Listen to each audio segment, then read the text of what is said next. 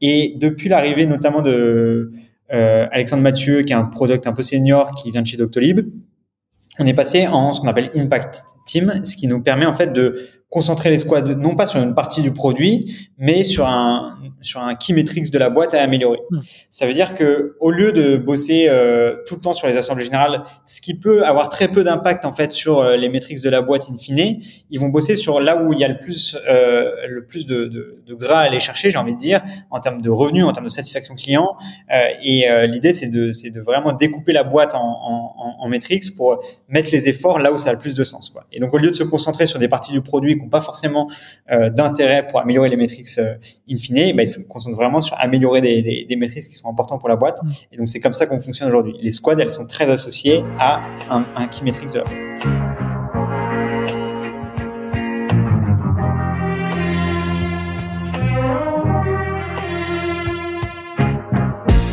Bienvenue dans SaaS Club, le podcast qui vous emmène dans les coulisses d'un acteur du logiciel.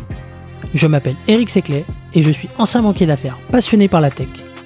Mon but, c'est de vous partager des recettes pour créer, gérer et scaler un SaaS. Et pour ça, je vous apporte sur un plateau les meilleurs conseils et retours d'expérience de CEO à répliquer dans votre business. La validation de l'idée, le lancement, la conquête des premiers utilisateurs, l'acquisition, l'onboarding, mais aussi les réussites et les apprentissages. On abordera tous les sujets sans détour. Bonne écoute et bienvenue au club.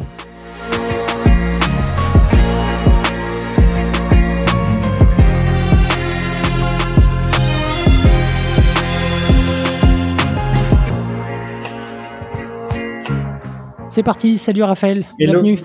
Merci de m'inviter.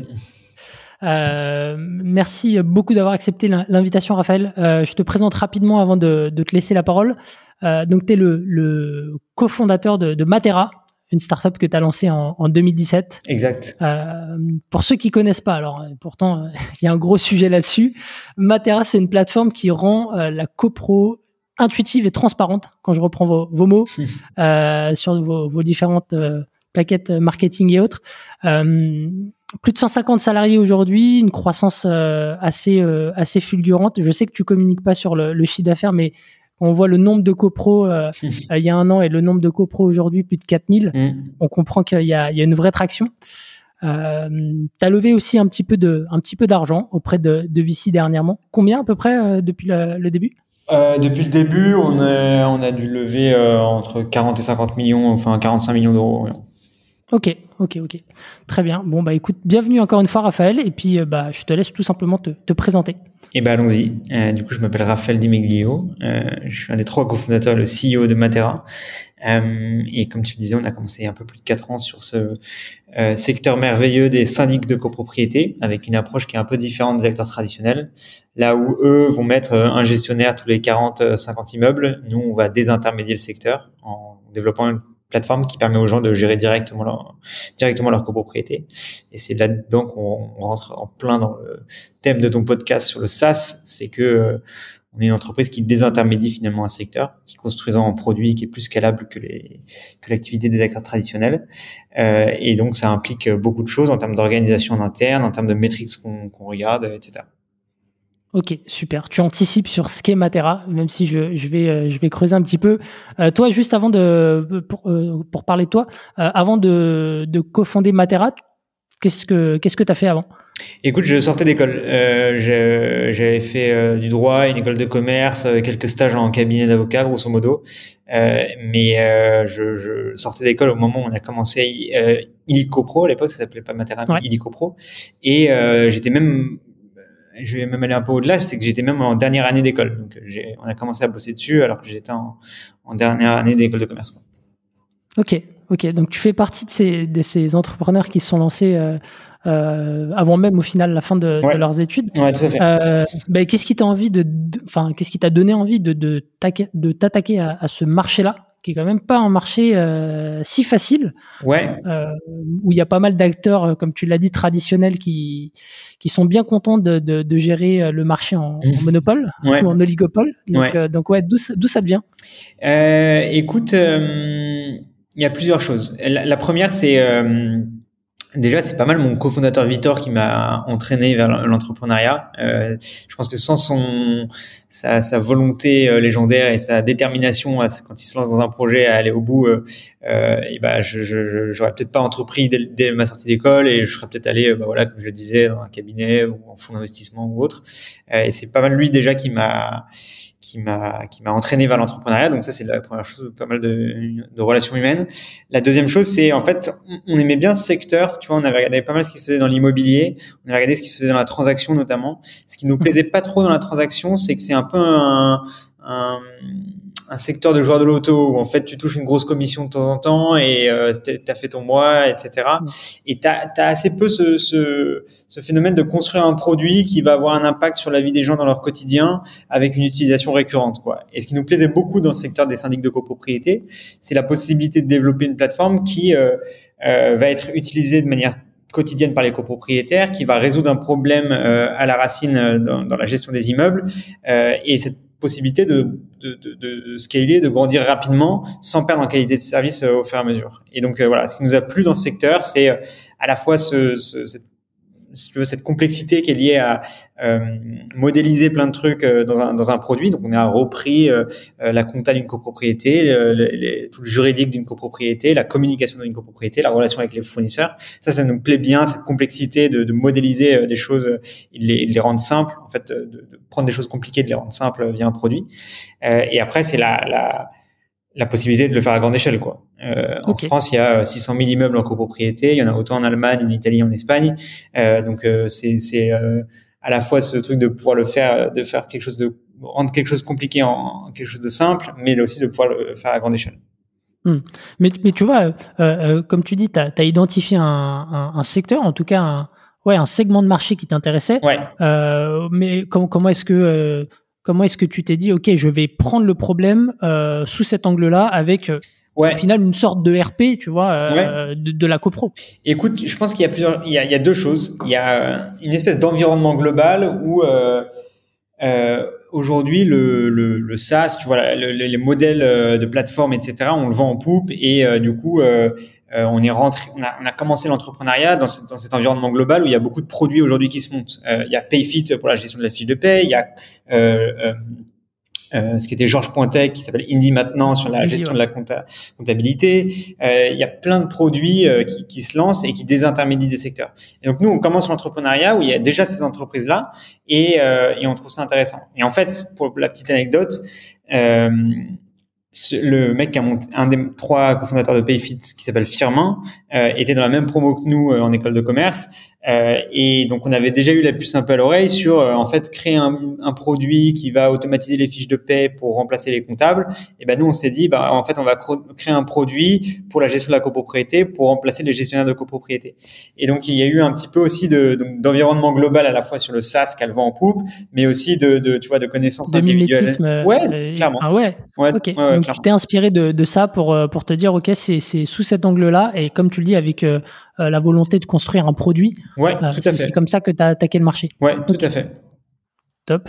Euh, bah alors justement, donc vous vous dites, ok, c'est comme ça qu'on veut le faire, mais par où est-ce que vous commencez au début? Euh, Est-ce que tu peux nous, nous, retracer un peu le, le parcours, les, les, premières semaines, les premiers mois? Ouais, carrément. Euh, par où on commence? Par beaucoup d'interviews, euh, à la fois de copropriétaires, de syndics traditionnels, d'associations de copropriétaires j'irais même jusqu'à dire de d'acteurs existants sur le marché. Euh, il y avait déjà une société qui faisait ça, euh, qui construisait un produit pour permettre aux gens de gérer directement leur immeuble. Et donc c'est beaucoup d'interviews pour comprendre vraiment quels sont les problèmes du secteur et comment est-ce que euh, on peut y répondre. en fait, vraiment prendre le problème à la source et pas juste mettre un pansement sur un problème qui est très large. C'est-à-dire qu'on aurait très bien pu construire un syndic 2.0 et il y a d'autres boîtes qui font ça.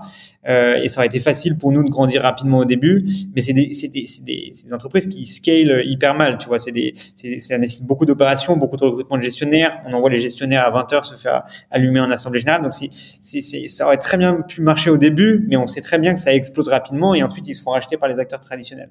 Nous, on a voulu faire un peu différemment avec une entreprise qui a plus de si tu veux, de chance de devenir un champion européen. Nous, ce qu'on a, on, a, on avait pas mal d'ambition à l'époque et, euh, et on, on était prêt à, à, si tu veux, euh, faire une croix sur de la croissance fulgurante initiale, même si ça, grandit bien, mais on aurait pu en grandir encore plus vite, je pense, si on avait, juste lancé un syndic 2.0. Mais par contre, de grandir plus sainement, euh, parce que on, on, repose pas sur euh, de la gestion humaine, euh, etc., mais plus sur un produit qu'on améliore au quotidien et qui produit énormément de satisfaction auprès de nos clients. Euh, donc voilà, ça c'est le début. Beaucoup d'interviews de copropriétaires, beaucoup d'interviews de, de, manière générale sur le secteur. On regarde quelques études de marché où on voit que euh, il y a une insatisfaction généralisée, un gros secteur, euh, et, euh, et, après on se lance très rapidement sur la construction d'un premier MVP, euh, tu vois, un premier produit de base pour le, le, tester auprès d'éventuels de, prospects. Quoi.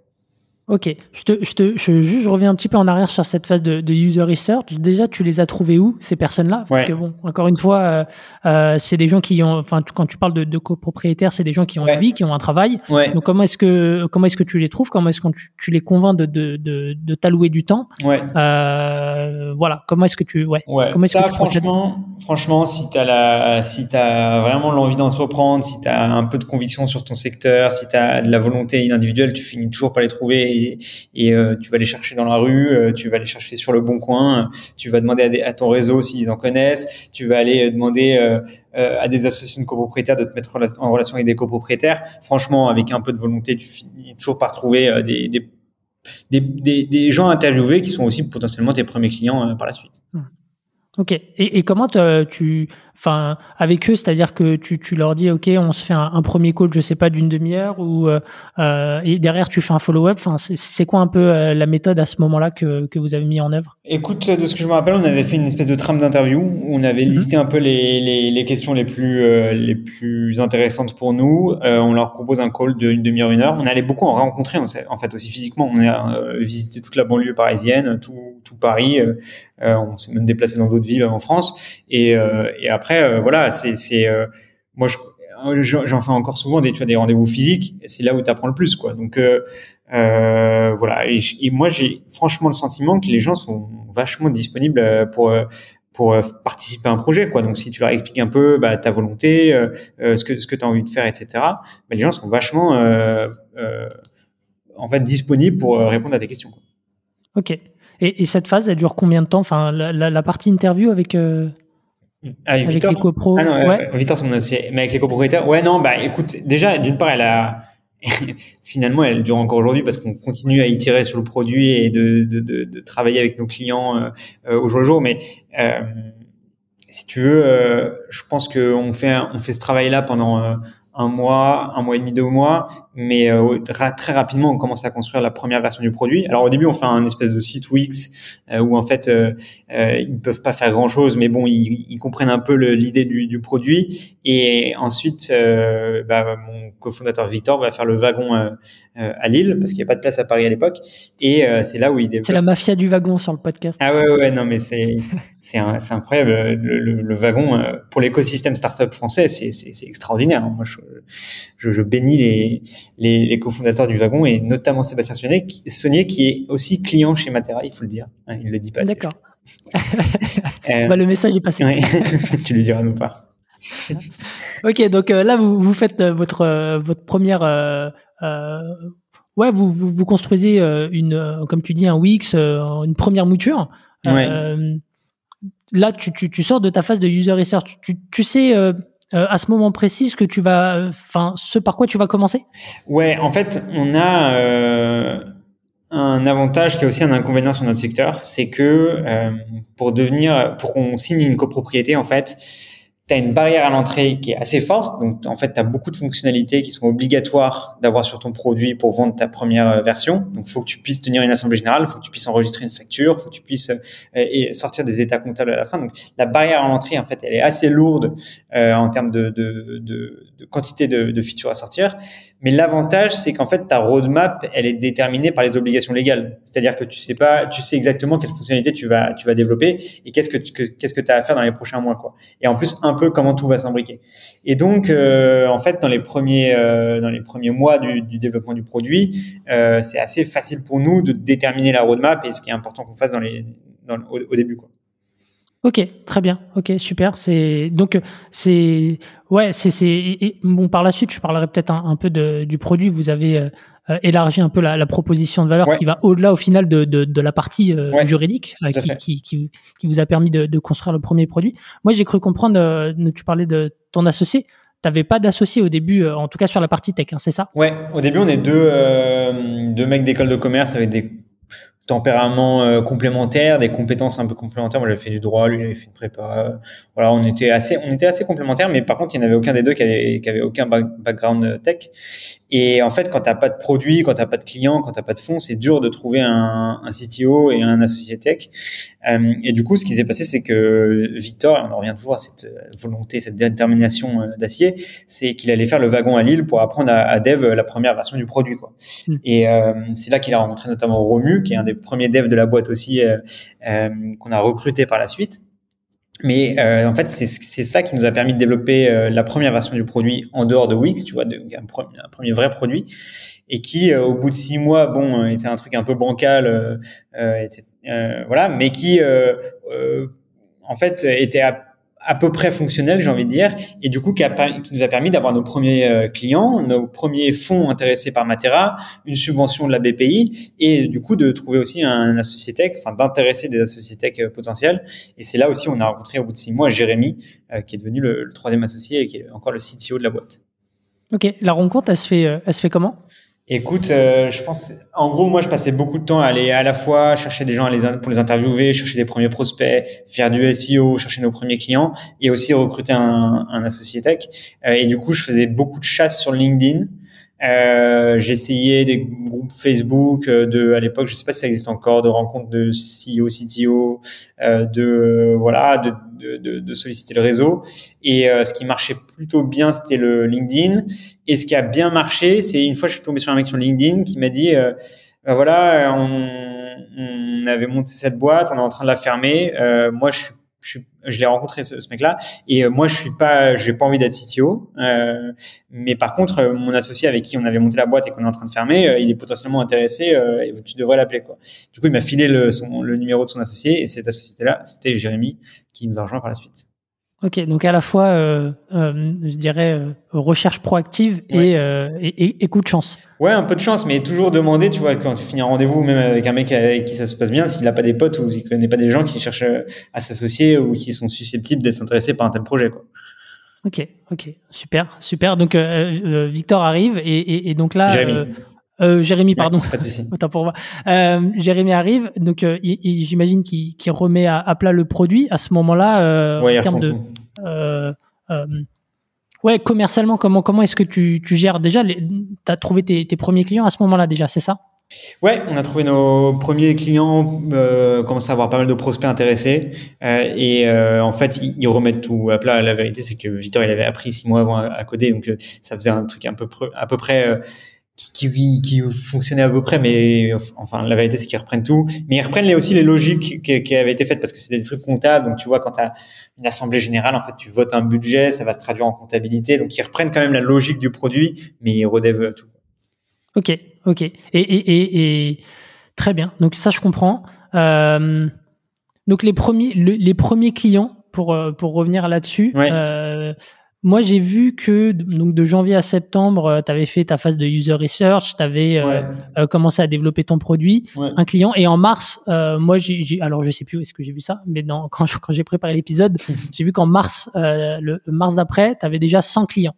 donc, comment est-ce que tu as trouvé ces, ces 100 clients? Ouais, c'est les infos qui circulent. Écoute, très bien. non, non, mais en fait, nos premiers clients, c'était quoi? C'était pas mal de SEO. Euh, il y avait un, mot-clé qui marchait bien et euh, on était premier sur ce mot-clé et du coup ça nous, ça nous amenait pas mal de prospects. Euh, moi j'avais une petite technique sur le bon coin pour aller chercher des copropriétés qui pouvaient t'intéresser, etc. Donc un peu un truc de un peu un hack euh, marrant que, que j'utilisais, qui était très artisanal mais qui, qui fonctionnait bien.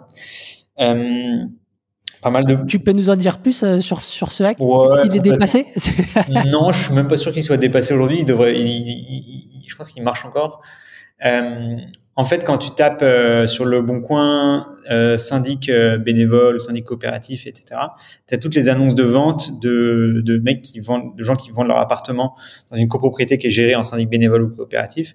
Et du coup, j'appelais la personne qui vendait son appartement et je lui demandais d'être mise en relation avec le conseil syndical de cet immeuble. Et du coup, après, je vendais le produit au conseil syndical directement. Et ça me permettait de trouver des leads qui étaient déjà dans notre cible. À l'époque, on targetait uniquement les copropriétés qui étaient déjà autogérées. Depuis, ça a pas mal changé, euh, mais euh, mais euh, c'était assez efficace pour trouver nos premiers clients. Ok, donc il y, a malin, malin. Il y, a ça, et puis tu, dis, tu disais donc il y avait le, avais le SEO, puis ouais, tu avais le canot, c'est ça? Ouais, ouais, un peu de bouche à oreille. Et en fait, assez rapidement aussi, on a eu des premiers articles de presse. Je me rappelle, un jour, on a eu un article dans le Figaro, euh, et là, ça a fait 300 litres d'un coup. Euh, c'est très puissant. On n'avait pas du tout assez de sales, tu vois, pour pour euh, accueillir toute la demande. Donc c'est aussi un peu frustrant. C'est un enseignement qu'on a qu'on a retenu et maintenant, par exemple pour le lancement en Allemagne, ben, on attend un peu de, avant de faire des RP. Euh, hmm. mais voilà, donc c'est euh, un peu de SEO, des, quelques petits hacks et de la RP, ça suffit largement à trouver ses premiers clients. Ok. Et bilan de, du coup de, de la première année, c'est quoi à peu près en termes de, de clients, en termes de, de collaborateurs? Est-ce que tu as ça en tête? En 2018 Ouais je me rappelle plus trop, mais euh, je me rappelle plus trop, mais en gros, nos, ces, ces, premiers clients, ça nous permet de lever un premier. Euh, en fait, on lève un seed en, en deux fois. Euh, on, on, a nos premiers clients, etc. Donc, on a nos, je sais pas, 10-15 cas de MRR euh, mm. initiaux. Ça nous permet de lever 300 000 euros avec 150 000 euros de Kima et 150 000 euros du studio. le studio, c'est les anciens de Price Match qui ont vendu à Booking mm. et qui ont maintenant monté notamment Penny Lane. Euh, que tu connais bien. Et, euh, et après, on lève la deuxième partie du site quand on a un peu plus de clients avec un fonds qui s'appelle Samepata, un fonds espagnol. Ouais. Ok. Et, et euh, c'était à ton initiative la levée ou c'était c'était quoi? C'était non. Alors ouais, ce qui est intéressant, c'est qu'on avait pas mal de fonds qui, qui nous sollicitaient et qui étaient intéressés, euh, notamment des fonds qui étaient pas dégueux à l'époque, Kerala et Otium, qui est devenu mhm. First. Euh, et on fait genre 4-5 tours dans chacun des deux des deux fonds et on se fait on se fait bouler euh, au dernier tour à chaque fois donc c'était assez c'était assez frustrant mais euh, pour autant on était assez confiant sur notre marché sur notre équipe et du coup on a continué à, à dérouler quoi Ouais, c'est ça. T'arrives malgré tout, tu, tu, restes assez confiant. J'ai l'impression que, enfin, la première année se passe quand même plutôt bien. Enfin, par rapport à, à ce que t'envisageais, tu, tu dis que t'es dans les t'es dans les clous à ce moment-là? La première année, en fait, ce qui est, moi, ce que je, ce, dont je me souviens, franchement, c'est que c'est euh, les montagnes russes totales. C'est-à-dire que tu, un jour, tu te dis, euh, euh, on est sur un boulevard total, euh, la, la, boîte ça, ça, exécute à merveille, euh, c'est extraordinaire. Dans, dans six mois, on est une licorne, etc. Bon, j'exagère un peu. Et le lendemain, tu te dis ah mais dans trois jours il faut fermer la boîte, etc. Et je trouve que ça forge vachement ce, ce, ce, ce cette espèce de montagne russe de dans, mentale. Et, voilà, c'est très formateur. Euh, faut prendre pas mal de recul, être très résilient. Euh, euh, ne, pas ne pas subir le, quotidien, mais vraiment, tu vois, essayer de regarder le long terme, euh, etc. Et, et ça, je, je sais pas, c'est un côté aussi un peu grisant, tu vois. Es, tu vis le truc vraiment à fond. Euh, donc euh, voilà, euh, c'est comme ça que c'est comme ça, c'est le souvenir que j'en ai quoi. Ok, montagne russe, mais quand même avec des, des, des belles avancées qui sont encourageantes pour la suite. Ouais. Et, et, ensuite, donc après cette, euh, ce site, il y a, y a, des choses quand même qui s'accélèrent. Je, je, fais un petit, euh, un, petit, euh, une petite avance rapide. Le, le, produit, il évolue bien. Après, tu commences à, à, recruter, mais le produit, il évolue bien. Aujourd'hui, Matera, c'est c'est une, une néobanque, une, une marketplace, une communauté. Ouais. comment est-ce que tu fais avec la croissance et l'augmentation de tes effectifs pour pas perdre de vue le cœur du produit? Ouais, c'est une très bonne question. Euh, en fait, déjà, on a un... Comment dire? Déjà, nous, depuis le début et depuis le début, on reste extrêmement focus sur notre segment qui est la gestion de copropriété. Ce qu'il faut savoir sur notre secteur, c'est que la gestion de copropriété pour les acteurs traditionnels, ça c'est souvent un produit d'appel pour euh, faire de la transaction, euh, donc de la vente et de l'achat d'appartements, mmh. soit de la gestion locative, euh, gérer les, les, appartements des copropriétaires bailleurs, ou même du courtage en, en énergie, en assurance, en, en travaux, etc. depuis le début, nous, on fait que la gestion de copropriété. Donc en fait, on a décidé euh, de rester très focus sur ce sur ce segment-là pour créer la meilleure expérience possible. Euh, et ça, on veut le faire en France et en Europe. Donc pour l'instant, on a on a on n'a pas du tout cédé aux sirènes d'autres produits qui pourraient euh, assez rapidement représenter une source de revenus, mais qui nous ferait un défocus total sur le produit, sur le sur le produit cœur qui est la gestion de copropriété. Après, pour autant, ça ne veut pas dire qu'on peut pas créer euh, des autres fonctionnalités sur le produit qui nous permettent d'une part d'améliorer la satisfaction client et aussi de, représenter des sources de revenus. Typiquement, tu donnes l'exemple de la néobanque. En fait, ce qui se passe quand tu quand tu changes euh, euh, ton syndic pour passer chez Matera, euh, et ben tu dois ouvrir un nouveau compte bancaire pour la copropriété. Et le fait est que pour nos clients, avant, en termes d'onboarding, euh, déjà, ça leur mm. prenait deux mois d'ouvrir un compte à la Société Générale ou au Crédit Mutuel. Euh, Aujourd'hui, en 24 heures, avec un KYC sur Internet, ils peuvent directement ouvrir un compte de, de paiement. Et d'autre part, en termes de euh, d'expérience utilisateur, ils peuvent, euh, ils ont besoin de naviguer entre le site de la banque et le, la plateforme Matera pour gérer euh, mm. l'argent de la copropriété. Ils ont tout directement sur Matera. Donc en termes d'expérience utilisateur, c'est assez euh, extraordinaire. Quoi. Et donc euh, voilà, donc ça, ça, rentre complètement dans le dans le, le cœur du produit et le, la fonctionnalité première. Euh, et, euh, et, en plus de ça, ça peut représenter une petite source de revenus. Voilà, ça fait, euh, je sais pas, une augmentation de 5 à 10% selon les copropriétés de, en termes de panier moyen. Donc ça, ça, ça peut être intéressant. Ok, donc ça c'est ça c'est c'est une brique que tu as ajoutée pour, euh, euh, comme tu dis, améliorer l'expérience, que le, le, client n'est pas euh, à jongler entre plusieurs plateformes, et pour toi aussi économiquement, à la fois avec une génération de revenus supplémentaires, mais en, en, matière d'onboarding parce que ça mhm. va plus vite. donc tu vois, on parlait d'un peu de, de, réglementaire avant. Là, c'est les les, je dirais c'est un peu le l'expérience utilisateur qui prime. Oui.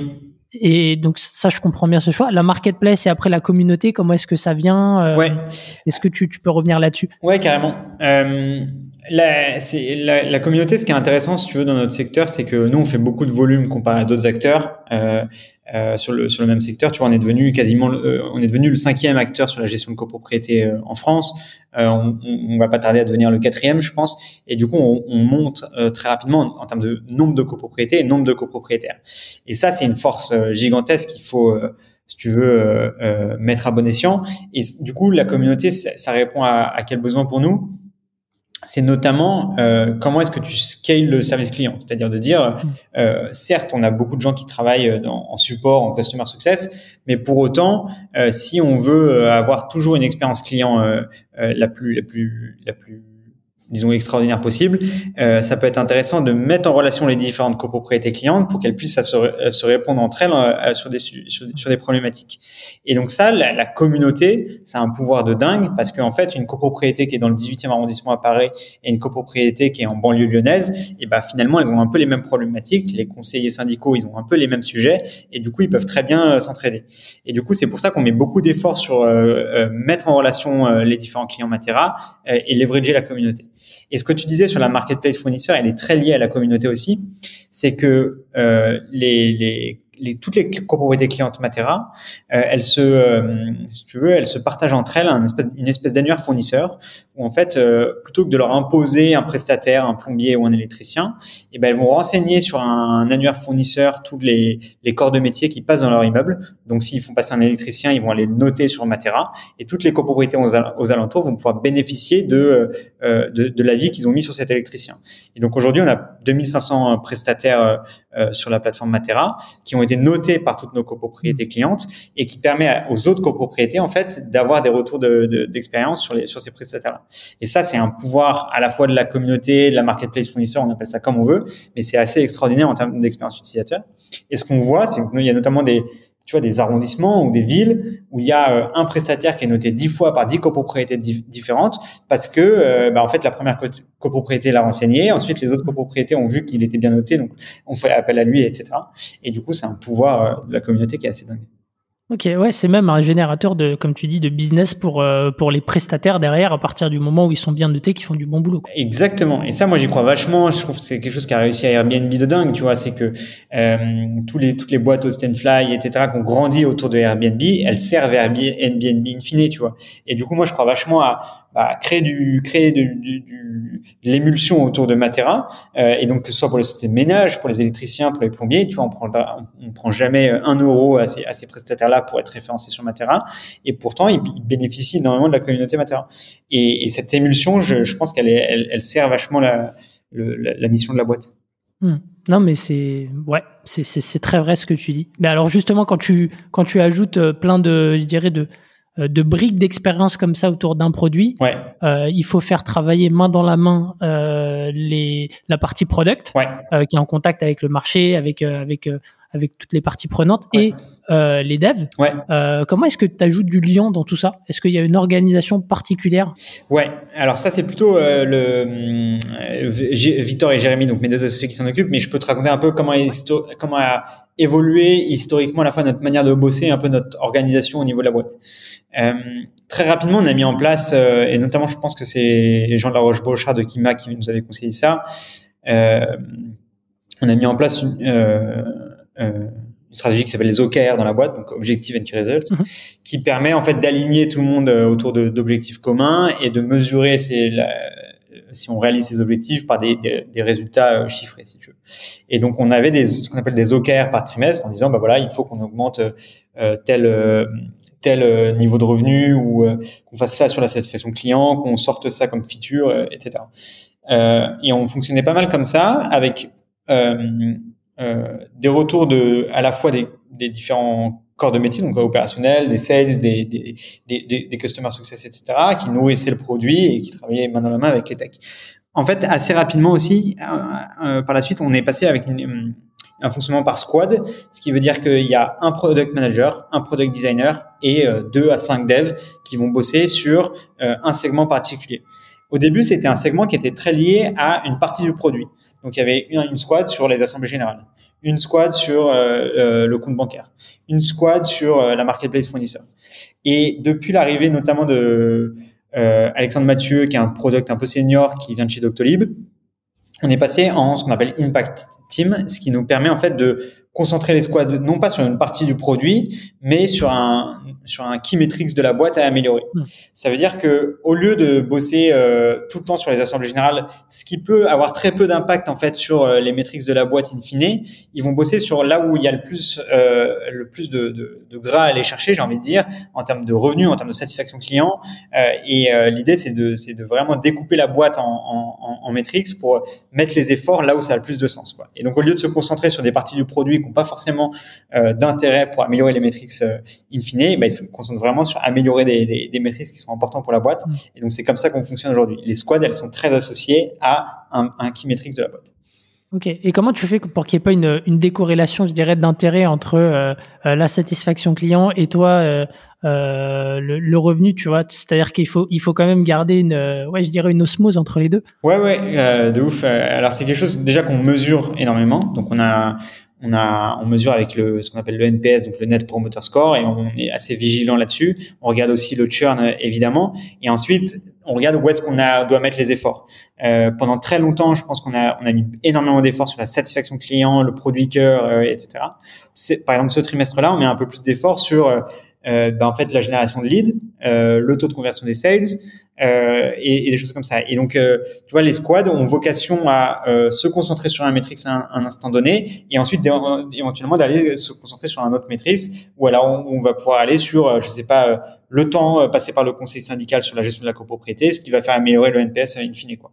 Ce qu'il faut faire si tu veux, il y a un peu aussi de d'explication en interne sur pourquoi est-ce qu'on fait ces choix-là à ce moment-là. Parce que si euh, dans la team, par exemple, onboarding qui euh, euh onboard les nouveaux clients, paramètre les nouveaux clients, les formes, etc., ils ont assez peu de bandes passantes en produits et dev pendant un trimestre, c'est assez frustrant pour eux parce qu'il y a des actions qui considèrent que euh, ils sont qui sont un peu répétitives et qu'on pourrait automatiser et ils comprennent pas forcément pourquoi il y a, il y a pas de bande passante. Et du coup, ça nécessite aussi beaucoup de pédagogie sur pourquoi est-ce qu'on fait ces choix-là à ce moment-là. Et euh, mais après, le but c'est que tout le monde ait de la visibilité sur euh, ces métriques-là et que ensuite ce soit bien intégré par tout le monde et que ça, ça déroule par la suite. Quand tu dis de la pédagogie, c'est-à-dire qu'à un moment donné, il y a euh, avec tes associés une présentation des, des OKR de manière transparente ou ouais. alors c'est quoi? C'est euh, de l'accès euh, à tous les écrits sur la prise de décision pour expliquer chaque choix. Comment comment ça se passe concrètement? Ouais, c'est beaucoup de En fait, quand on déjà on essaie de beaucoup passer par l'écrit et je pense que c'est euh, beaucoup Alan qui nous a qui nous a appris ça. C'est de, en fait, c'est quand même assez satisfaisant de pouvoir travailler en asynchrone, euh, de garder une trace écrite pour les décisions futures. Euh, de formuler sa pensée par écrit et de pas faire tout à l'oral. Donc ça, c'est c'est assez puissant et on utilise des outils comme Miro qui permettent de tu vois créer des des des, euh, des schémas euh, assez puissants. on utilise Notion pour partager la, connaissance avec tout le monde. donc ça c'est assez c'est assez puissant. Et après on fait systématiquement tous les lundis matins, on prend une heure de 9h30 à 10h30 pour qu'il y ait des présentations sur les sujets stratégiques de la boîte. Donc, on va présenter euh, l'organisation en impact team. On va présenter euh, le, euh, les projets qui sont faits sur la, la l'intégration d'une boîte mail euh, au produit Matera pour faciliter la vie de nos clients. Euh, on va faire une présentation sur le lancement de l'Allemagne. on va faire une présentation sur les BSPCE parce que comment est-ce que c'est valorisé chez Matera. et donc voilà, l'idée c'est prendre beaucoup de temps euh, pour faire ça, faire beaucoup de pédagogie, euh, parfois rabâcher les choses. Euh, parfois une fois ça suffit pas, faut faire deux fois, trois fois. Et mais au bout d'un moment, les gens sont vachement demandeurs de d'informations, sont vachement à l'écoute et du coup, enfin, tout le monde adore ces sujets. Quoi. Ok, super clair, super clair, l'écrit et, et, la transparence. ouais, clairement. Top. Bah, tu as commencé à parler peut-être un petit peu de, de marketing et, et sales. Euh, je vais euh, je vais rebondir là-dessus. Moi, j'aimerais bien euh, comprendre un peu la, la, relation entre le sales et le marketing chez toi parce que tu es sur une cible B2C, une cible éclatée. Dans le sens où tu dois pas convaincre une seule personne mais, mais plusieurs. alors déjà, c'est qu'est-ce qui génère aujourd'hui des leads? C'est principalement ton marketing et, et ta com? Comparé à quoi tu parles?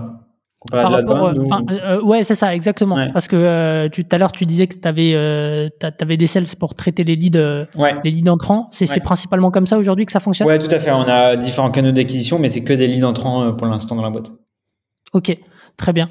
Et donc moi, moi, ce que j'ai, ce que j'ai vu au final, parce que t'es, es, comme je disais, tu es sur une cible B2C, tu as, une com hyper, je dirais, hyper agressive et sur sur tout ce qui est campagne télé, sur euh, sur de la presse spécialisée, sur les pubs euh, euh, dans le métro. est-ce que est-ce que tu peux nous, nous raconter un petit peu tout ça? Ouais, tout à fait. Bah, en fait, ça revient à ce qu'on disait initialement, c'est qu'il y a 600 000 immeubles en copropriété en France, il y a 10 millions de copropriétaires, donc ta cible elle est hyper large, quoi. Donc euh, si tu veux, euh, si tu veux générer des leads, euh, tu as des, des, des, médias et des canaux mass market hyper intéressants, quoi. C'est pas comme si tu allais vendre un logiciel RH à des à des entreprises en B2B sur du large enterprise ou autre, quoi.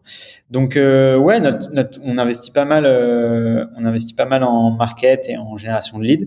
c'est ce qui nous permet par la suite de faire euh, euh, pas mal de leads entrants par mois et ensuite qui suivent un processus de sales parce qu'en fait dans notre secteur, tu prends pas la décision euh, individuellement en mettant tes codes de carte bleue sur le site Matera, mais il faut passer par une assemblée générale qui intervient une fois par an avec une décision collective des copropriétaires où chacun vote avec avec ce qu'on appelle ses tantièmes, en fonction grosso modo de la taille de son appartement.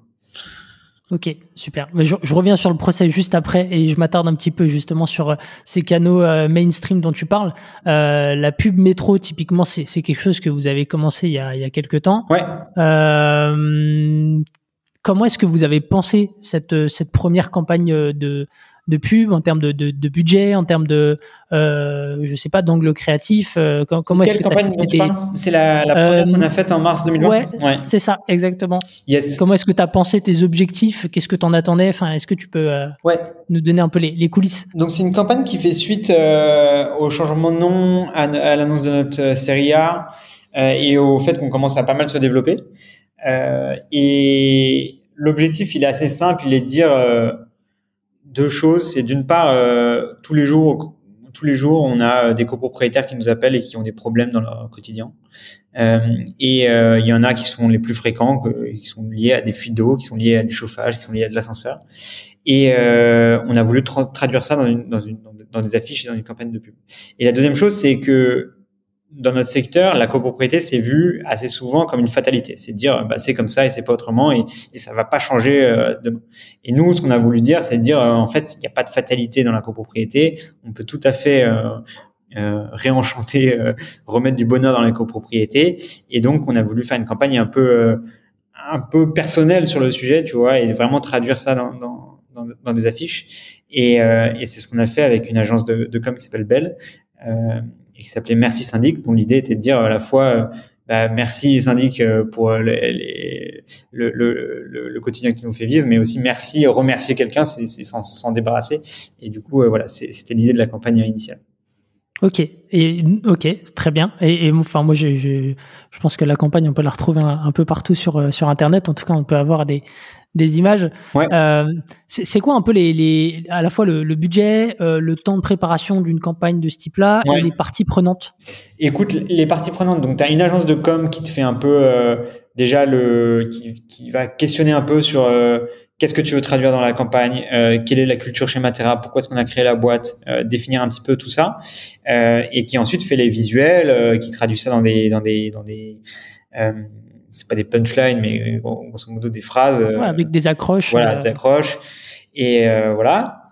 Ça, c'est la première chose. Ensuite, tu vas bosser aussi avec une agence d'achat média euh, qui, euh, grosso modo, c'est des régies qui achètent euh, de l'espace publicitaire. Alors, ça peut être dans le métro, ça peut être dans les bus, ça peut être à la télé, etc. Donc, ça, c'est la, deux, la deuxième partie prenante, c'est les, achats médias.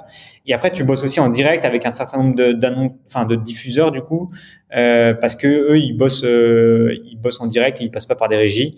Euh, donc c'est le troisième type de, de, de prestataire que tu, que tu peux rencontrer. Je crois qu'en gros pour la première campagne on était euh, euh, autour de euh, 200 000 euros d'achat média et euh, je sais plus 30, 30 000 euros, 30, 35 000 euros je crois de euh, de campagne d'agence de, com. Il me semble que c'était ça. et en fait ce qui s'est passé qui était assez marrant c'est que on avait lancé nos, nos campagnes juste avant le Covid.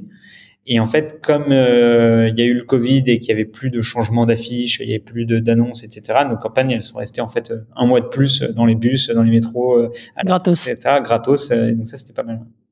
Top, bah, super, super coup de pub. Et, et alors, quand tu mets euh, un peu plus de, de 200 000 euros dans, dans une pub, en plus c'était la, la première fois. Enfin, ouais. euh, est-ce que, est-ce que, est-ce que t'as des appréhensions? C'est Ouais, parce que derrière, il faut que ça, te génère du lead. Donc, euh, à ce moment-là, tu assez serein ou il y a quand même euh, une petite crainte? Non, il n'y a pas de crainte. En fait, il faut que ça fasse deux choses. C'est d'une part générer du lead et d'autre part, euh, dans notre secteur, améliorer ton, taux de conversion, pardon, ta, ta, ta notoriété. Euh, parce qu'en fait, tu, encore une fois, tu dois convaincre toute une assemblée générale de copropriétaires et pas juste un copropriétaire euh, intéressé par par tes services. Et donc, euh, c'est assez dur à, à mesurer, franchement. Euh, donc là, maintenant, on essaie de faire des, tu vois, des enquêtes d'opinion via YouGov pour regarder un peu ta, ta, ta, ta notoriété. Je sais pas trop ce que ça vaut euh, perso, mais on essaie de mesurer ça euh, régulièrement et pour voir l'impact que ça que ça peut avoir. Donc voilà, ce qui est intéressant aussi dans les dans les campagnes d'affichage, c'est que tu peux faire des trucs, des, des, des, actions qui sont plus ou moins locales. Euh, nous, on a des, tu vois, un lead euh, à Saint-Denis, c'est pas un, la même chose qu'un lead dans le 16e. Mmh. Euh, et euh, du coup, tu as des as des zones géographiques que tu peux targeter plus que d'autres. Ça, c'est intéressant sur l'affichage. Ok, très bien. Et, et, et euh, est-ce que tu as coordonné ça avec euh, des articles de presse pour faire un maximum de bruit? Qu'est-ce que est-ce que tu as mis des choses en place autour pour pour euh, ouais, démultiplier un peu l'effet de, de la campagne Ouais, alors pour la première campagne, je crois pas. Mais de toute façon, je, enfin, je pense qu'il y a assez peu de, de journaux qui font aujourd'hui des articles de presse sur le lancement d'une campagne. Il faut vraiment faire un gros truc, je pense. Mais euh, sur, la, sur des relations de presse, non. Après, tu vois, typiquement, quand on a fait de la télé, on a fait du display en plus. C'est-à-dire qu'on allait, euh, on a acheté du, du YouTube ou des, des, choses comme ça pour euh, diffuser encore plus le message qu'on faisait passer à la télé. Ok, bon, vaut mieux, vaut mieux quand même avoir fait une série A pour, euh, pour se lancer et, et, et avoir un marché, euh, je dirais, grand public pour, euh, pour faire ce genre de, de, de, de campagne.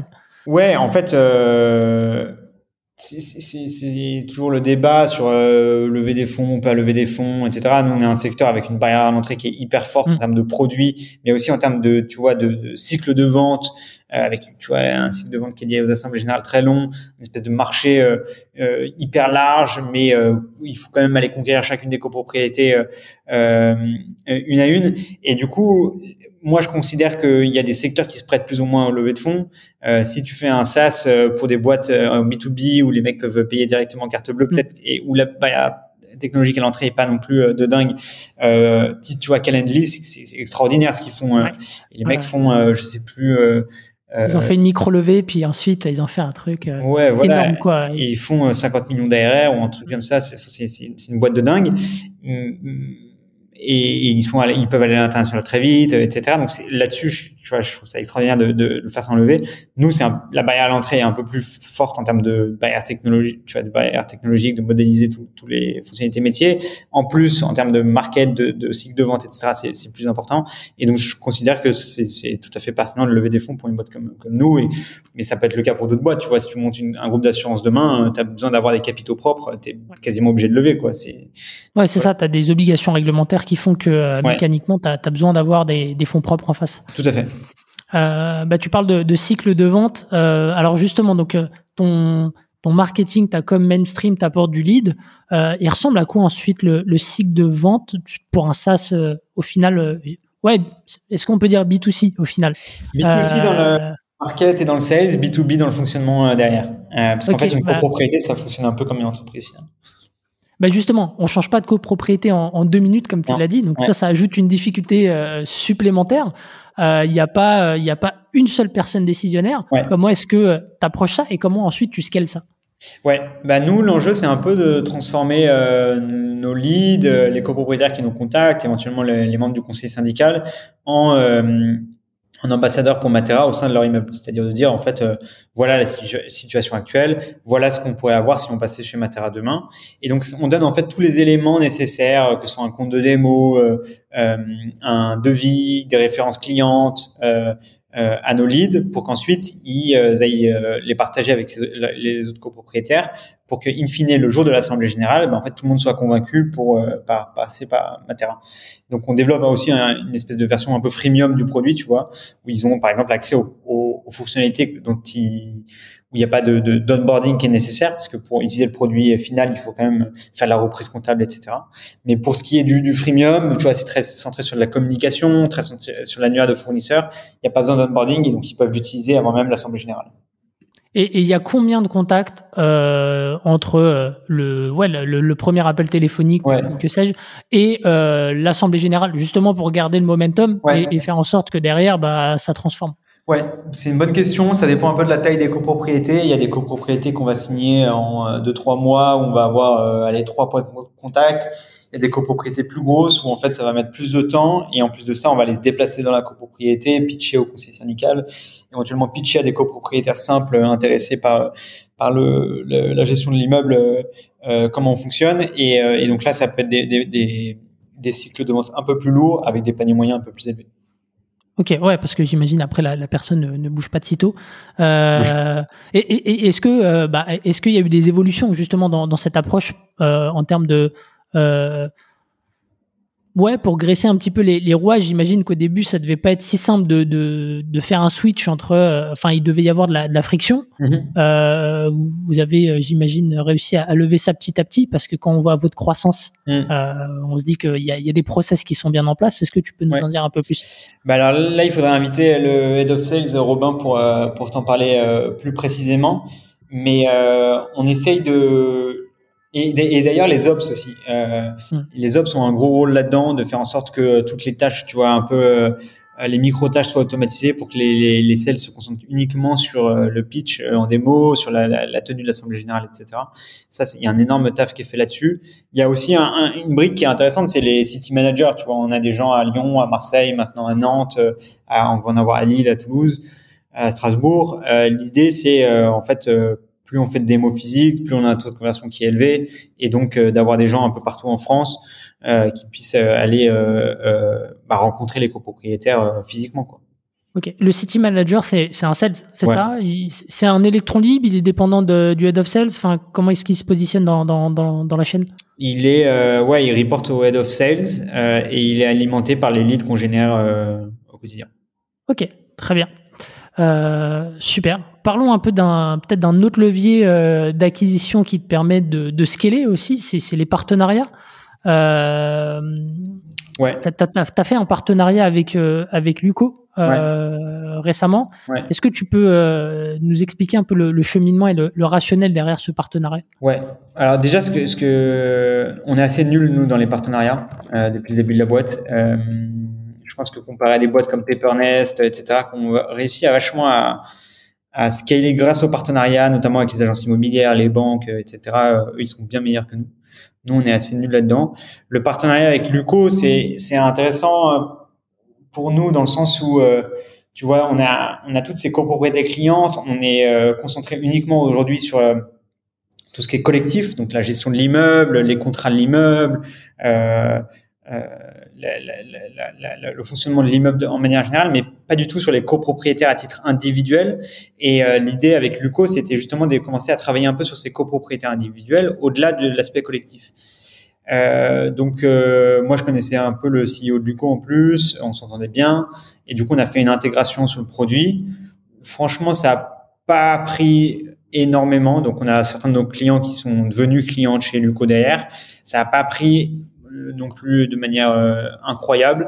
C'est très dur, je pense, aujourd'hui de, de, de, générer, de faire des partenariats qui génèrent énormément de, en fait, de croissance à la fois pour les, pour les deux boîtes. Euh, c'est un peu ma conviction aujourd'hui. Euh, pour autant, on a recruté quelqu'un maintenant euh, qui s'appelle Alexandre Dupuis, qui vient de chez Docto en partenariat. Encore Docto? Encore en train de les ruiner là. ils ont de la marge. Hein, ils ont, non, mais c'est c'est une bonne école quoi. Euh, et euh, et non, et son rôle, c'est vraiment de leverager les partenariats pour la suite. Donc, euh, je t'invite à l'inviter aussi dans ton podcast. Finalement, tu vas avoir beaucoup de monde à inviter dans ton podcast de chez Très bien. Bon, ça, ça, ça, fera des, des, épisodes hors série, donc euh, ça fait, pourquoi pas? On en reparle. Euh, ça marche, ok. Donc, euh, et, et, et, alors, euh, sans ouais, sans trahir de secret, et donc je comprends que c'est encore, ouais, c'est encore, c'est encore mitigé de, de ton point de vue. c'est c'est un deal qui s'est négocié en combien de temps euh, Qu'est-ce qui était important pour toi, pour eux euh, Ouais, franchement, on a mis trop de temps à négocier sur euh, les, le, tu vois, le niveau de rémunération, la manière dont on l'intègre, etc. On aurait dû faire un truc un peu, un peu rapide, quick and dirty, plus rapidement et de voir comment ça prend. On a mis beaucoup de temps, on a, on a fait une intégration assez poussée finalement, on a beaucoup négocié sur la rémunération et tout. Et euh, donc ça a mis euh, en fait plus de temps que ce qu'on pourrait imaginer, genre un an et demi ou un truc comme ça. Hmm. Et ah ouais, euh, ouais. mais parce que je sais pas, c'est comme ça. Et après on a essayé de le lancer, de machin, de communiquer un peu dessus, mais in fine l'impact est pas non plus genre extraordinaire. Ok, ouais, parce que j'allais dire au début, mais est-ce que c'est plus simple justement de, de négocier entre startups là-dessus ou est-ce que non, mais c'est plus simple en vrai, c'est plus simple, mais c'est plus simple, mais euh, tu vois, euh, Payfit et Alan, ils avaient fait un, partenariat aussi, une intégration. Même eux, je crois qu'ils en sont revenus et ça a pas très bien marché. Hmm. Enfin, je, vois, j'ai assez peu d'exemples en fait de partenariats entre startups qui ont vraiment apporté de la croissance à chacune des deux des deux entreprises. Je serais curieux d'ailleurs si tu as d'autres exemples ou si c'est un peu au final comme euh, le M&A entre boîtes. Euh, on a l'impression qu'il y a des synergies de partout et au final, euh, quand, quand, on fait la somme des deux, bah ça se passe pas comme prévu. exactement. ok, très bien. Bon, et tu avais fait d'autres tentatives de, de partenariat avant, c'est ça, si, si je comprends bien? Ouais, mais plus des, des trucs plus locaux, euh, des, tu vois, des, des, des, sujets plus locaux. Euh, euh franchement, il n'y a rien qui a pris pour l'instant. Donc, hmm. Ok, bon. très bien, bah, j'espère que ça va finir par porter ses fruits. On aura l'occasion d'en reparler. C'est sympa. D'inviter ton, ton responsable des partenariats peut-être pour, pour en parler. J'aimerais bien qu'on parle de, du NPS. Je reviens là-dessus. Tout à l'heure, tu as évoqué ça. C'est vachement présent euh, sur, sur ton site, dans ta com. Ouais. Euh, c'est beaucoup mis en avant. Tu le mesures à quel moment le NPS aujourd'hui? Ouais. Euh, on a un truc roulant en fait où au bout de, en fait, il y a une phase d'onboarding de nos clients qui va durer de 2 à 4 mois quoi. Où en fait c'est une équipe spécifique qui a 25 personnes maintenant qui sont les onboarders où en fait ils vont faire la reprise comptable, le paramétrage de la plateforme et la formation du client à ce y ait une année normale chez Matera avec euh, quatre appels de fonds, une assemblée générale, qu'est-ce qui se passe quand il y a une vente, comment utiliser le produit, etc. Et en fait, une fois que cet onboarding est terminé, on demande au client euh, juste une petite note de 1 à 5, de 0 à 5, qui s'appelle le CSAT, où en fait on leur demande est-ce que vous avez été bien accompagné par Matera? Euh, donc ça, c'est la première étape un peu sur la satisfaction client, mais qui est très liée à l'onboarding. Et en fait, au bout de six mois de, de, de de contrat avec Matera. On va demander, euh, on va poser la question euh, un peu fatidique du NPS euh, à nos clients en leur, demander, en leur demandant voilà, de 0 à 10 à quel point vous recommanderiez Matera. Et là, en fait, on a différents types de, de, de, clients, tu vois, parce que dans l'immeuble, tu as les membres du conseil syndical, tu as les copropriétaires simples, tu as le président du, conseil syndical. Et donc, tous les groupes n'ont pas le même niveau de NPS euh, et pas les mêmes attentes vis-à-vis de Matera, en fait. Et, euh, et, du coup, au bout de six mois, voilà, on leur demande de 0 à 10 euh, à quel point vous recommanderiez Matera à un ami et ils notent. Et après, tous les six mois, on va leur redemander. Et donc, c'est ça marche pas mal par cohorte, euh, par taille d'immeuble aussi, on regarde beaucoup ça. Euh, mais voilà comment on le fait, et donc c'est roulant. Et donc, c'est pas une enquête à un moment donné sur l'intégralité de notre base. Mm. C'est en fait, après six mois de, de, de, de début de contrat, euh, est-ce que vous recommanderiez Matera à un ami? Ok. Et, et donc, c'est comme ça que tu as, systématisé l'approche. Est-ce que... Euh, euh J'en ai oublié ma question. Ah c'est terrible. non, mais sur le sur le sur le NPS, ouais, euh, c'est ça. Euh, ton ton taux de réponse aujourd'hui sur sur le NPS, t'as as en tête un peu ou, pas? Euh, Je pourrais aller regarder. On utilise un outil qui s'appelle Wootrick pour aller euh, pour tester, mais je dirais que c'est euh, c'est de l'ordre de 15-20% de tous nos clients. Ok, c'est 15-20%. Donc c'est dur quand même d'avoir des, des, retours. Euh... En fait, ça dépend des groupes. Euh, sur les copropriétaires simples, on a un taux de, taux de réponse qui est beaucoup moins important que sur les conseillers syndicaux, les présidents de conseils syndicaux. Donc nous, on, on, regarde aussi beaucoup, on, on monitore beaucoup par typologie de, de, clients. Ok, très bien. Et donc tu parlais du, du NPS à l'onboarding. J'ai vu en fait que, je ne sais plus, pareil dans, dans un article, euh, que euh, pendant cette phase-là, euh, vous faisiez rencontrer euh, un client et un prospect en visio. Euh, Alors c'est plutôt non, ça c'est plutôt dans la phase juste avant le closing, donc juste avant l'assemblée ah, générale. c'est juste avant le closing. Ok, très bien. Euh, parfois, il y, a des, il y a des clients qui viennent témoigner auprès de prospects euh, pour, euh, en fait, voilà, s'ils si, habitent à côté, s'ils ont des typologies de copropriété similaires, souvent les, on fait rencontrer des prospects des clients. Ok. Et comment, comment est-ce que vous avez eu euh, l'idée C'est quelque chose que vous avez pioché euh, ailleurs euh, et, et, et, comment est-ce que tu fais pour que tes clients actuels ouais. accordent du temps euh, ouais. au, au, nouvel entrant? Ouais, c'est une bonne question. En fait, si tu veux, ça revient un peu à la question initiale sur la désintermédiation, créer un syndic 2.0 ou pas, ou etc. etc. Parce qu'en fait, L'avantage de, notre modèle, si tu veux, c'est qu'on a des gens qui sont extrêmement engagés en tant que clients dans le développement de la communauté Matera. Euh, euh, en fait, on redonne vachement le pouvoir aux, aux, copropriétaires. On a une promesse qu'on tient euh, une fois que les gens deviennent clients. Et du coup, ils sont vachement, euh, euh, si tu veux, limite demandeurs d'aller euh, évangéliser euh, auprès d'autres copropriétaires bah, l'expérience qu'ils ont vécue, parce que eux aussi ont eu des doutes au moment de, avant, avant de devenir clients. Ils savaient pas trop dans quoi ils s'embarquaient, etc. Et une fois que deviennent clients, l'expérience est quand même suffisamment euh, exceptionnel pour qu'ils aillent euh, pitcher auprès de, de, clients. Et donc on a des gens qui sont euh, et puis c'est un secteur B2C donc les, les, c'est des copropriétaires comme comme toi et moi quoi. Et donc ils sont vachement ils sont vachement engagés et donc pour rassurer les copropriétaires sur un modèle un peu nouveau, on avait besoin de euh, ces clients initiaux pour aller euh, euh, en, en, discuter avec ces, avec les, les, les futurs quoi. Et c'est quelque chose qu'on fait encore aujourd'hui. et c'est vachement pour rassurer en fait des copropriétaires qui peuvent être inquiets par le modèle de la, de la désintermédiation. Et donc tu vois la communauté grandit et le fait que la communauté grandisse, ben ça fait encore plus de personnes que les gens peuvent appeler par la suite. Et du coup c'est un cercle extrêmement vertueux qu'on qu'on vise à maintenir. Quoi. Ok, il y a, ouais, il y a une espèce de, de front, front commun qui, qui se, qui se crée euh, pour évangéliser. Ok. Et, et, et, ces gens-là, tu les identifies euh, à quel moment pour savoir si, euh, euh en, en, gros, est-ce que c'est au moment, je sais pas, de euh, de, de, la signature euh, chez Matera qui disent ok si jamais vous avez besoin de moi je serai dispo euh, ouais c'est marrant les il y a toujours une petite note tu vois qui accompagne le, le sales qui va closer le deal en disant bah, voilà ça c'est un futur ambassadeur futur client star dans cette région etc mm. donc déjà il y a un peu de ça. Et après en fait c'est bah tu vois typiquement le NPS quand tu as un président du conseil syndical qui te met 10 en NPS tu peux tu tu peux soupçonner que c'est quelqu'un qui est qui euh, qui qui, euh, qui, est susceptible d'aller pitcher euh, bah, avec d'autres copropriétés. Pareil, quand on a un avis Google d'un bon client, bah, en fait, on, on sait que c'est un, c'est un client qui est content et qui est susceptible d'aller pitcher. Donc, voilà, c'est un peu comme ça qu'on les, qu'on les cible. Ok, bon, tu as, vraiment une double force commerciale en fait. Hein. Ah ouais, exactement. Ouais. Euh, bah, parlons un petit peu de super. Parlons un petit peu de peut-être du futur, des prochaines étapes pour euh, pour Matera. Tu parlais de. Euh, moi, j'ai vu que tu voulais lancer l'Allemagne. Ouais. on est quand même sur des marchés réglementés, mais tu le disais un peu en intro, les problématiques sont similaires. Alors, comment est-ce que tu approches concrètement ce, ce nouveau marché? Euh, bah déjà, on fait, une, on fait un peu une étude en regardant bah voilà, quels sont les autres pays européens où on peut aller. Euh, on voit qu'en fait, les pays de common law, UK, US fonctionnent différemment, mais les pays de droit continental, genre euh, Allemagne, Italie, Espagne, sont assez similaires à la France. Et ensuite, on va regarder en, en termes de taille de marché ce que ça représente. Et pourquoi est-ce qu'on fait ça? Parce qu'en fait, je fais pas mal de calls euh, avant de, avant de lancer le pays. Et en fait, euh, il y a notamment Loïc de Swile ou euh, Bertrand Gélensperger, qui, qui a monté la fourchette, qui a investi dans la boîte aussi et qui nous donne à, à, à deux moments différents exactement le même conseil. Euh, quitte à lancer un pays, ça va vous coûter de l'argent, du temps, de l'énergie, du focus, etc. Autant ouvrir le pays avec la taille de marché la plus importante.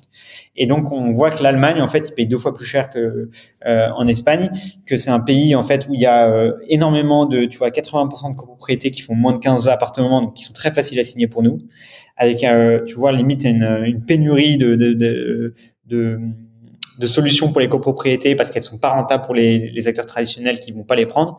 Et donc, il y a, un, y a moyen d'aller assez vite sur ce marché.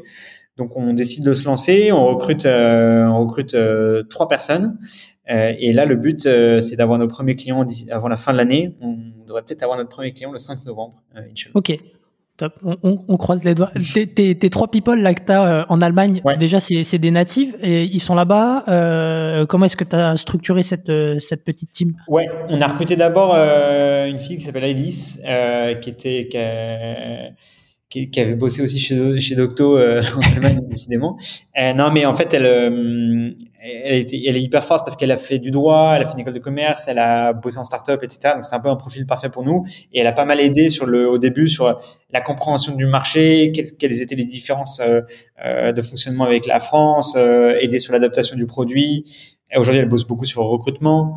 Euh, de, de, de, personnes en Allemagne. Donc ça, c'est la première personne. La deuxième, c'est euh, un mec qui s'appelle Moritz, qui est en fait un mec qui, était à l'école avec nous euh, et qui euh, voulait retourner à Berlin parce qu'il était, il, est, il a grandi en Allemagne et du coup qui, euh, qui est sales en Allemagne aujourd'hui et euh, qui va s'occuper de, de, tout Berlin, qui est team manager à Berlin. Et ensuite il y a un, une espèce de country manager euh, qui s'appelle Gero, qui est un natif allemand aussi et qui, si tu veux, un mec, c'est le mec qui a monté, enfin qui a lancé Drivey en Allemagne. Euh, euh, à l'époque, qui a fait trois ans là-bas, qui avait monté une boîte, qui a un, peu plus expérimenté, qui avait bossé euh, 5-6 ans chez Google et tu vois qui est assez euh, qui, peut toucher à tout et qui peut vraiment faire grandir l'équipe rapidement, euh, mais avec surtout avec un fit humain hyper fort avec nous. Donc euh, voilà, c'est l'équipe aujourd'hui qui est là-bas. Ok. Et c'est une équipe qui a été difficile à, à réunir. Est-ce que les profils sont, sont rares Écoute, c'est une équipe qui, par chance, tu vois, enfin par chance, je sais pas, mais pas qui par euh, hasard a été assez facile à, à, monter parce que tu vois Moritz il était à l'école avec nous. Euh, Guéraud en fait il nous a été recommandé par euh, un fonds euh, qui a, qui, a, investi chez nous et qui nous a dit qu'il cherchait un, un, un boulot. Euh, Alice c'est Jérém qui me l'a enfin mon cofondateur qui m'a envoyé son profil LinkedIn un jour et, j'ai chassé et, et c'est fait assez vite. Donc ça ça a été assez facile. Mais aujourd'hui on galère de ouf à recruter des sales en Allemagne. C'est dingue. Les mecs il n'y a pas un il n'y a pas il y a pas un une personne que j'ai vu en entretien la semaine dernière, alors c'est notre principal euh, bottleneck aujourd'hui, et du coup il y a un espèce de marché allemand sur recrutement qui est, euh, qui est là euh, particulièrement compliqué, sur lequel c'est particulièrement compliqué à avancer, malgré le fait qu'on ait un country manager allemand, Moritz en, allemand, Alice franco-allemande, des bureaux en Allemagne, un GmbH ouvert en Allemagne, etc. C'est quoi qui pêche? Alors justement Tu dis il y a une pénurie ou c'est je sais pas. C'est pénurie de ouf. Ouais, je pense qu'il est, je sais pas. J'ai encore du mal à dire, mais euh, il y a assez peu de, de, de gens qui postulent. Euh, mais les tous les cabinets de recrutement nous ont dit euh, c'est le marché allemand qui est comme ça. Hmm. Ok, très bien. Bon, bah, écoute. On, on, verra comment ça, ça évolue. Et, et, en termes d'objectifs de, de, recrutement en Allemagne, tu te fixes euh, combien euh? Bah, Aujourd'hui, il nous arrive ce qui nous est arrivé euh, dans l'histoire de Matera assez souvent, c'est qu'on a beaucoup trop de leads par rapport au nombre de sales qu'on a sur place et que c'est très frustrant pour nous et que du coup, il n'y a pas de limite aujourd'hui, c'est vraiment aller recruter des sales. Quoi. Ok, ok, ok, très bien. Bon, bah Croisons les doigts. Euh, c'est quoi les prochaines échéances aujourd'hui pour, pour Matera ou les prochains challenges au-delà du, du, recrutement et de l'ouverture de l'Allemagne? Bah, L'ouverture de l'Allemagne, déjà, c'est un gros challenge. Ouais. Euh, continuer à scaler la France parce que encore une fois on a 4000 immeubles sur 600 000 donc on a de la marge euh, très clairement euh, et après ça devient du ça devient du travail d'orfèvre enfin ça devient non ça devient de l'exécution quoi c'est dire être excellent dans l'exécution au quotidien. Donc, euh, dans la génération des leads avec le coût par lead, dans le, le, sales avec le taux de conversion, euh, dans le SDA avec le taux de démo booked, euh, dans l'onboarding avec le CSAT et la vélocité d'onboarding, dans le customer success avec euh, la, une, vigilance sur la marge et un gros focus sur la satisfaction client, dans la manière dont on, la vélocité avec le qu'on a dans le produit à innover. donc, ça devient vraiment un, tu vois, un un travail d'excellence sur l'intégralité des aspects de la boîte euh, pour maintenir un, une vélocité et une, un, un, niveau d'exigence extrêmement élevé. Hmm. Ok. Et toi, du coup, en, tant que en tant que CEO, tu, tu chapeautes euh, quel périmètre euh, aujourd'hui? Enfin, c'est quoi tes tes, tes problématiques euh, quotidiennes? Bah écoute, sur quoi t'es? Ouais, il y, a pas, y a pas mal de sujets. Déjà, il y a le recrutement de, de profils un peu plus seniors, donc pour devenir ce qu'on appelle head of dans la boîte ou euh, des C-level. Tu vois, par exemple, on cherche un chief revenue officer qui va chapeauter toute la durée de vie du client, de la génération du lead au sales, euh, l'onboarding, au customer success. Euh, donc ça, c'est, ça prend pas mal de temps. Euh, euh, on a recruté une head of brand en la personne de Marie. On a recruté quelqu'un en affaires publiques en la personne de Gabriel qui venait de chez Trainline donc pas mal de recrutement de, de profils un peu plus seniors. Euh, il y a là bien sûr la relation avec les investisseurs, euh, mhm. euh, qui, ça c'est du, c'est un peu du quotidien.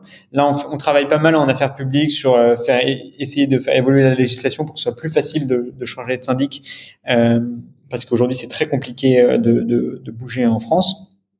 Alors que c'est le cas sur changer son fournisseur d'énergie, changer sa banque, changer plein de trucs, mais sur le syndic c'est vraiment très compliqué. Donc il y a, y a vraiment un, plein de choses à faire sur euh, sur le sujet et ça peut que profiter au consommateur final euh, derrière. Euh, donc voilà, donc il y a du recrutement. Moi, je, je, je, bosse pas mal aussi sur la l'orga. comment on mmh. fait pour garder une organisation qui, malgré le fait qu'elle grossisse rapidement, reste très efficace. Euh, mhm. Et ça, c'est un gros enjeu. Et c'est même aussi un enjeu un peu culturel de faire en sorte de valoriser la prise d'initiative, malgré le fait qu'on soit 180 dans la boîte et qu'il y ait des process et qu'il y ait des strates de management. Ça, c'est un sujet qui me, qui me taraude pas mal.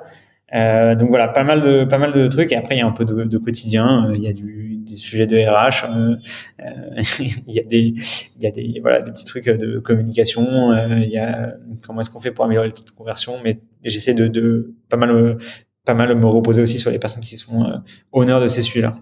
Ok, très bien. Bon, pas mal. Euh, ouais, t'as as, pas mal de, de chantiers. Ouais. Euh, écoute, je te pose quelques petites questions comme ça, on reste dans le timing pour euh, pour clôturer l'épisode. Ouais. Euh, est-ce que tu, alors, c'est ta, première boîte. Est-ce que tu peux éventuellement nous, parler d'un échec marquant, en tout cas d'une expérience que tu as vécue comme un échec? Qu'est-ce que j'ai vécu dans un échec? Euh...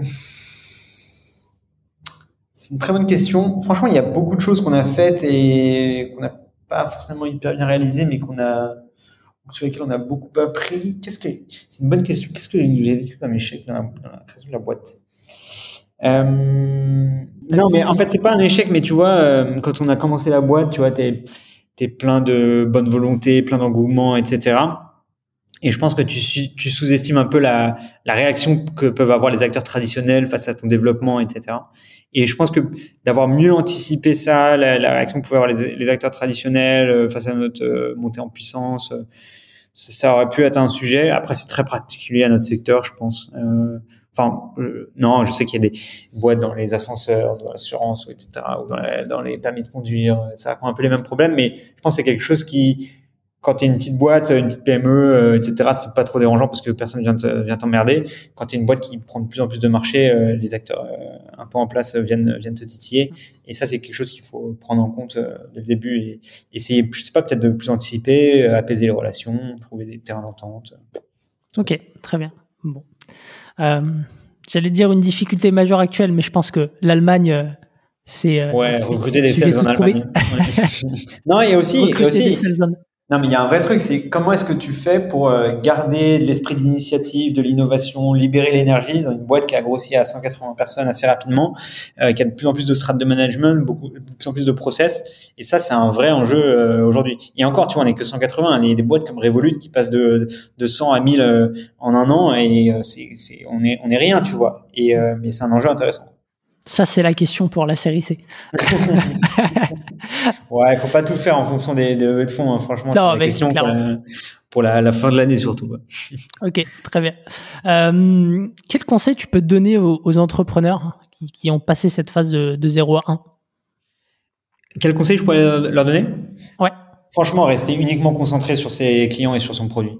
Il y a, et même d'ailleurs rester au-delà de son produit sur son cœur de métier. Quoi pas du tout se diversifier trop rapidement, etc. Euh, la seule chose qui compte, c'est de c'est de répondre à un besoin, de faire en sorte que les gens vivent une expérience euh, la plus extraordinaire possible euh, euh en construisant sa, son produit et de, de, de, de se concentrer là-dessus. Après, peut-être avec un truc euh, supplémentaire, c'est aussi euh, faire attention au bien-être des employés, à, ce que tout le monde soit épanoui, et ce que et au, tu vois, nous, on a un truc qui s'appelle le NPS employé, de faire en sorte que tout le monde soit heureux dans la boîte, parce que les premières personnes qui construisent la boîte, c'est les, c'est, c'est, les employés, c'est, tout le monde dans la boîte, quoi.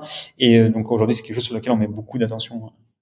Ok, très bien. Mais si tu veux, il y a beaucoup de bruit. Focus, focus produit client et, euh, et ne pas perdre de vue le, euh, je dirais, euh, ce qui fait l'essence même de la boîte, les, les employés. Exactement, parce qu'il faut éviter tout le bruit des, des prix, des, des, des, des conférences, des, des sollicitations diverses et variées. C'est vraiment, faut rester très concentré. Quoi.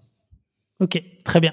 Si tu devais changer une chose aujourd'hui dans, dans l'histoire de, de Matera, ce serait quoi?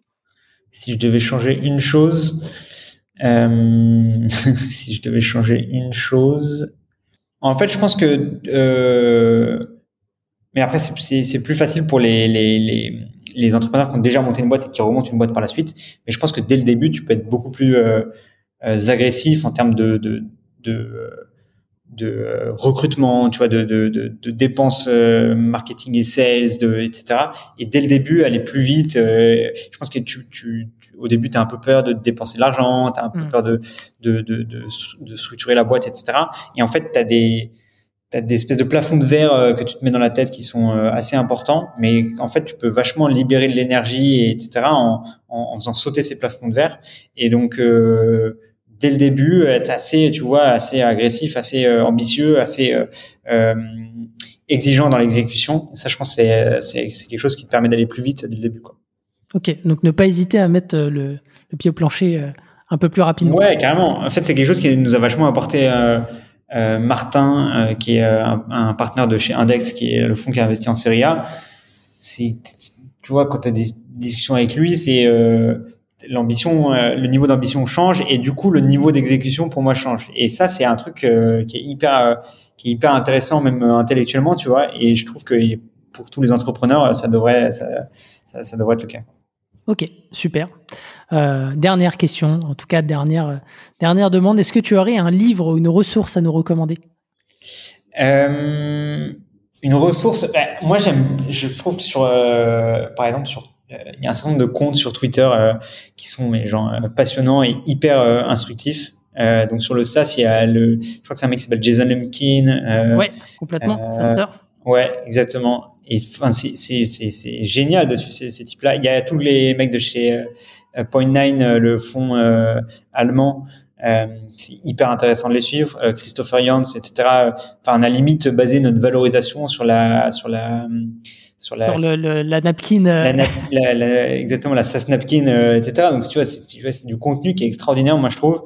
Et, euh, et je suis un grand fan de, de Twitter. Alors, j'ai, je suis assez mauvais pour communiquer dessus et me trouver une espèce de, de trois followers, mais je trouve qu'il y a un contenu à suivre qui est assez extraordinaire. Donc, euh, j'invite tout le monde à suivre Twitter, surtout si euh, d'aller sur Twitter et de suivre un certain nombre de comptes, surtout si vous êtes des entrepreneurs dans le SaaS, il y a du, du contenu qui est extraordinaire.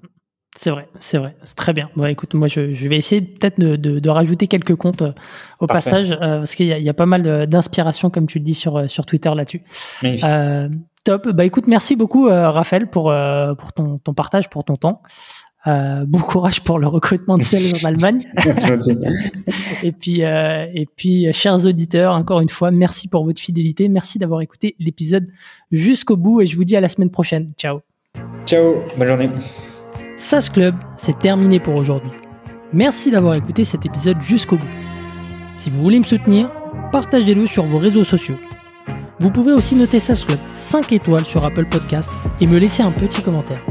Cela m'aidera à gagner en visibilité et m'encouragera à produire toujours plus d'épisodes.